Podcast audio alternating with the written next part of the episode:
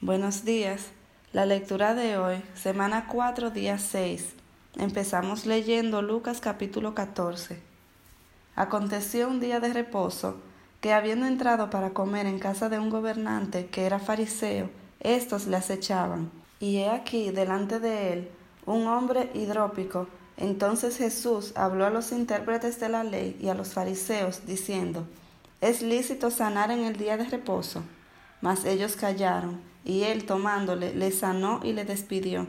Y dirigiéndose a ellos dijo, ¿Quién de vosotros, si su asno o su buey cae en algún pozo, no lo sacará inmediatamente, aunque sea en día de reposo?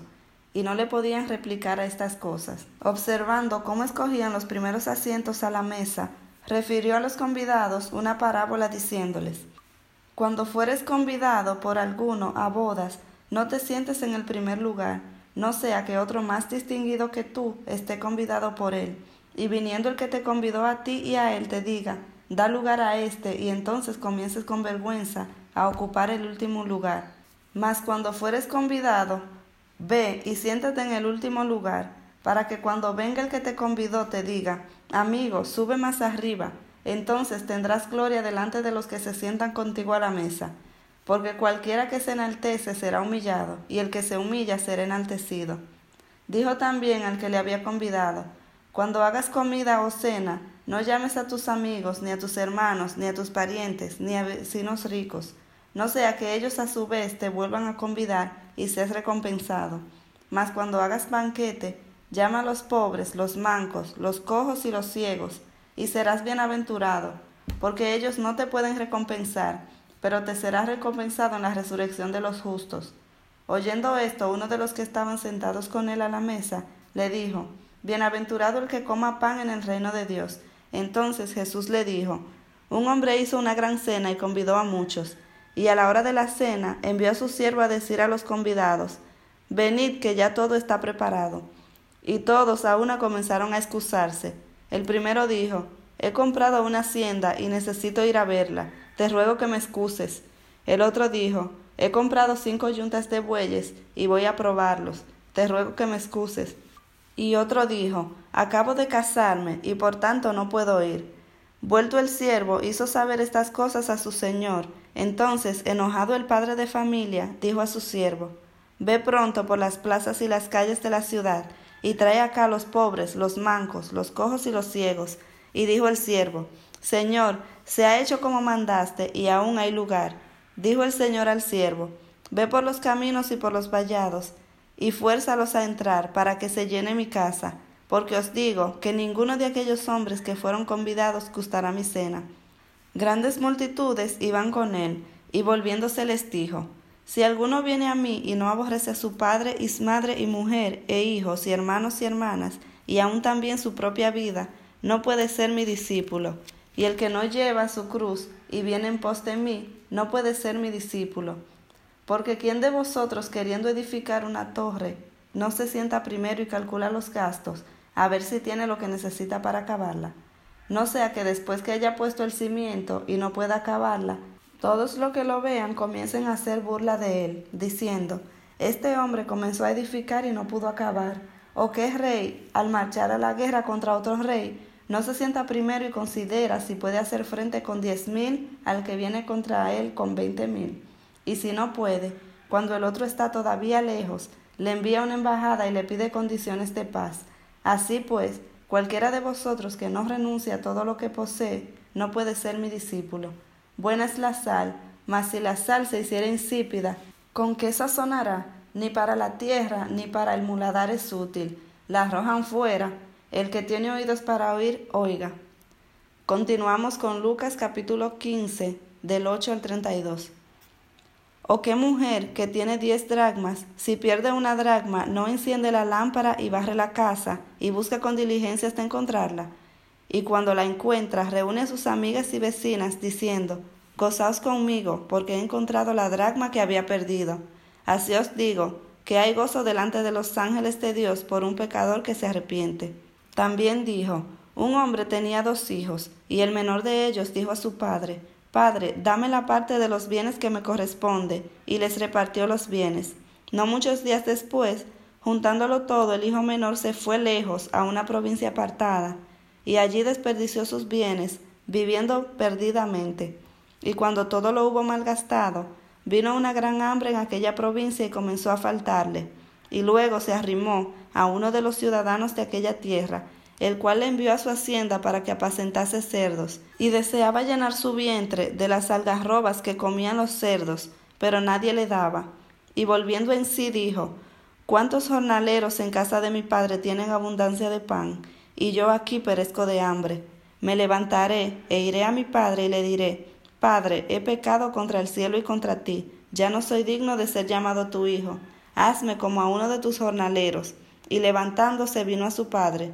Y cuando aún estaba lejos, lo vio su padre, y fue movido a misericordia, y corrió, y se echó sobre su cuello y le besó. Y el hijo dijo, Padre, he pecado contra el cielo y contra ti, y ya no soy digno de ser llamado tu hijo. Pero el padre dijo a sus siervos, Sacad el mejor vestido, y vestidle, y poned un anillo en su mano, y calzados en sus pies, y traed el becerro gordo y matadlo, y comamos y hagamos fiesta porque este mi hijo muerto era y ha revivido, se había perdido y es hallado, y comenzaron a regocijarse. Y su hijo mayor estaba en el campo, y cuando vino y llegó cerca de la casa, oyó la música y las danzas, y llamando a uno de los criados, le preguntó qué era aquello. Y le dijo, Tu hermano ha venido, y tu padre ha hecho matar el becerro gordo, por haberle recibido bueno y sano. Entonces se enojó y no quería entrar. Salió por tanto el padre, y le rogaba que entrase, mas él respondiendo dijo al padre, He aquí tantos años te sirvo, no habiéndote desobedecido jamás, y nunca me has dado ni un cabrito para gozarme con mis amigos. Pero cuando vino este tu hijo, que ha consumido tus bienes con rameras, has hecho matar para él el becerro gordo. Entonces le dijo, Hijo, tú siempre estás conmigo y todas mis cosas son tuyas, mas era necesario hacer fiesta y regocijarnos, porque este tu hermano era muerto y ha revivido, se había perdido y es hallado. Continuamos con Lucas capítulo 16. Dijo también a sus discípulos, había un hombre rico que tenía un mayordomo, y éste fue acusado ante él como disipador de sus bienes. Entonces le llamó y le dijo, ¿qué es esto que oigo acerca de ti? Da cuenta de tu mayordomía, porque ya no podrás ser más mayordomo. Entonces el mayordomo dijo para sí, ¿qué haré? porque mi amo me quita la mayordomía. Cavar no puedo, mendigar me da vergüenza. Ya sé lo que haré para que cuando me quite la mayordomía me reciban en sus casas. Y llamando a cada uno de los deudores de su amo, dijo al primero, ¿Cuánto debes a mi amo? Él dijo, cien barriles de aceite, y le dijo, Toma tu cuenta, siéntate pronto y escribe cincuenta. Después dijo a otro, ¿Y tú, cuánto debes? Y él dijo, cien medidas de trigo. Él le dijo, toma tu cuenta y escribe ochenta. Y alabó el amo al mayordomo malo por haber hecho sagazmente, porque los hijos de este siglo son más sagaces en el trato con sus semejantes que los hijos de luz. Y yo os digo, ganad amigos por medio de las riquezas injustas, para que cuando éstas falten os reciban en las moradas eternas. El que es fiel en lo muy poco, también en lo más es fiel, y el que en lo muy poco es injusto, también en lo más es injusto pues en las riquezas injustas no fuisteis fieles, ¿quién os confiará lo verdadero? Y si en lo ajeno no fuisteis fieles, ¿quién os dará lo que es vuestro? Ningún siervo puede servir a dos señores, porque o aborrecerá al uno y amará al otro, o estimará al uno y menospreciará al otro. No podéis servir a Dios y a las riquezas. Y oían también todas estas cosas los fariseos que eran avaros y se burlaban de él. Entonces les dijo, vosotros sois los que os justificáis a vosotros mismos delante de los hombres, mas Dios conoce vuestros corazones, porque lo que los hombres tienen por sublime delante de Dios es abominación. La ley y los profetas eran hasta Juan. Desde entonces el reino de Dios es anunciado, y todos se esfuerzan por entrar en él.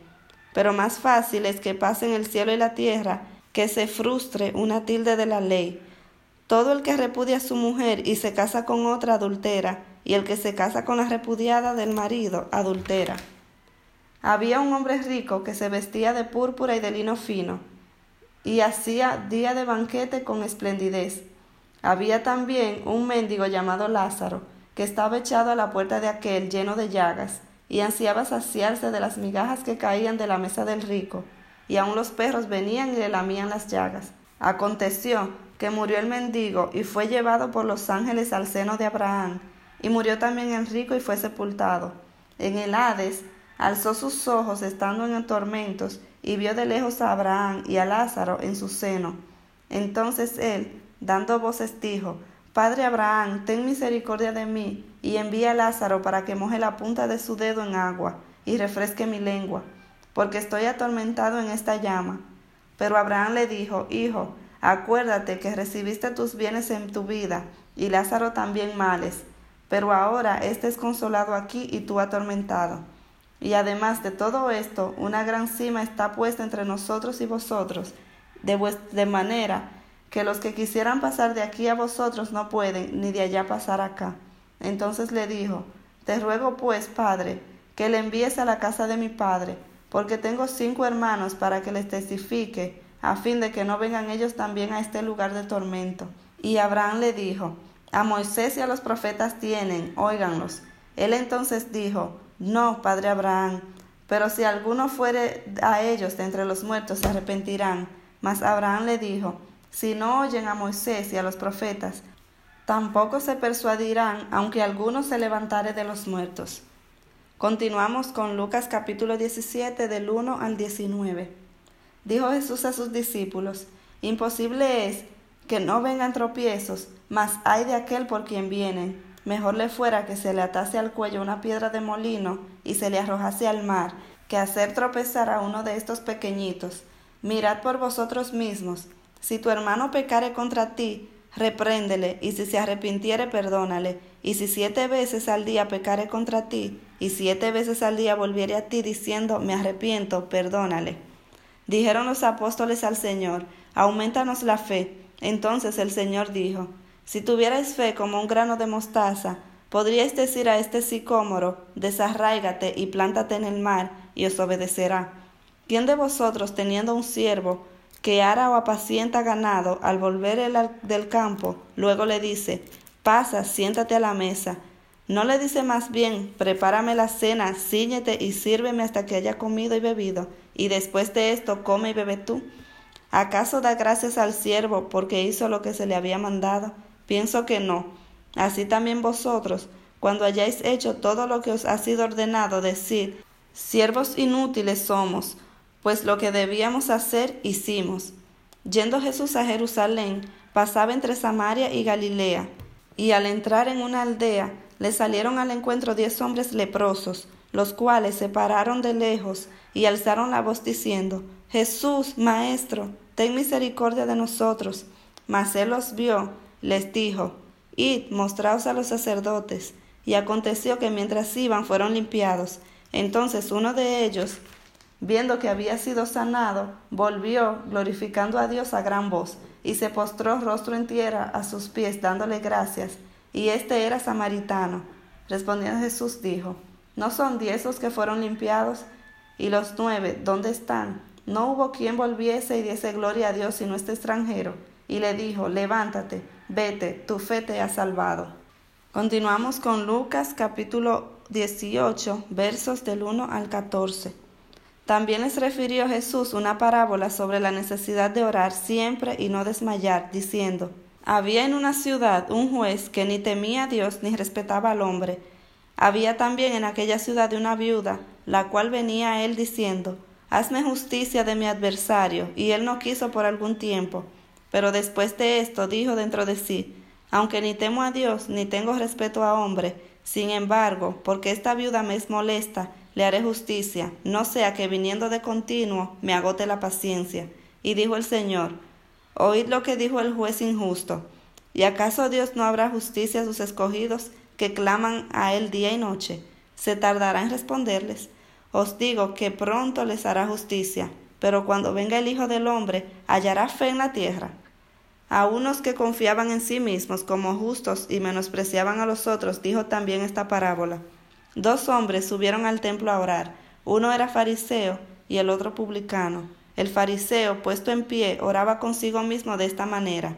Dios, te doy gracias, porque no soy como los otros hombres ladrones, injustos, adúlteros, ni aun como este publicano. Ayuno dos veces a la semana, doy diezmos de todo lo que gano. Mas el publicano, estando lejos, no quería ni alzar los ojos al cielo, sino que se golpeaba el pecho diciendo, Dios, sé propicio a mí, pecador. Os digo que éste descendió a su casa justificado antes que el otro, porque cualquiera que se enaltece será humillado, y el que se humilla será enaltecido. Hasta aquí la lectura de hoy, semana 4, día 6. Que tengan buen día.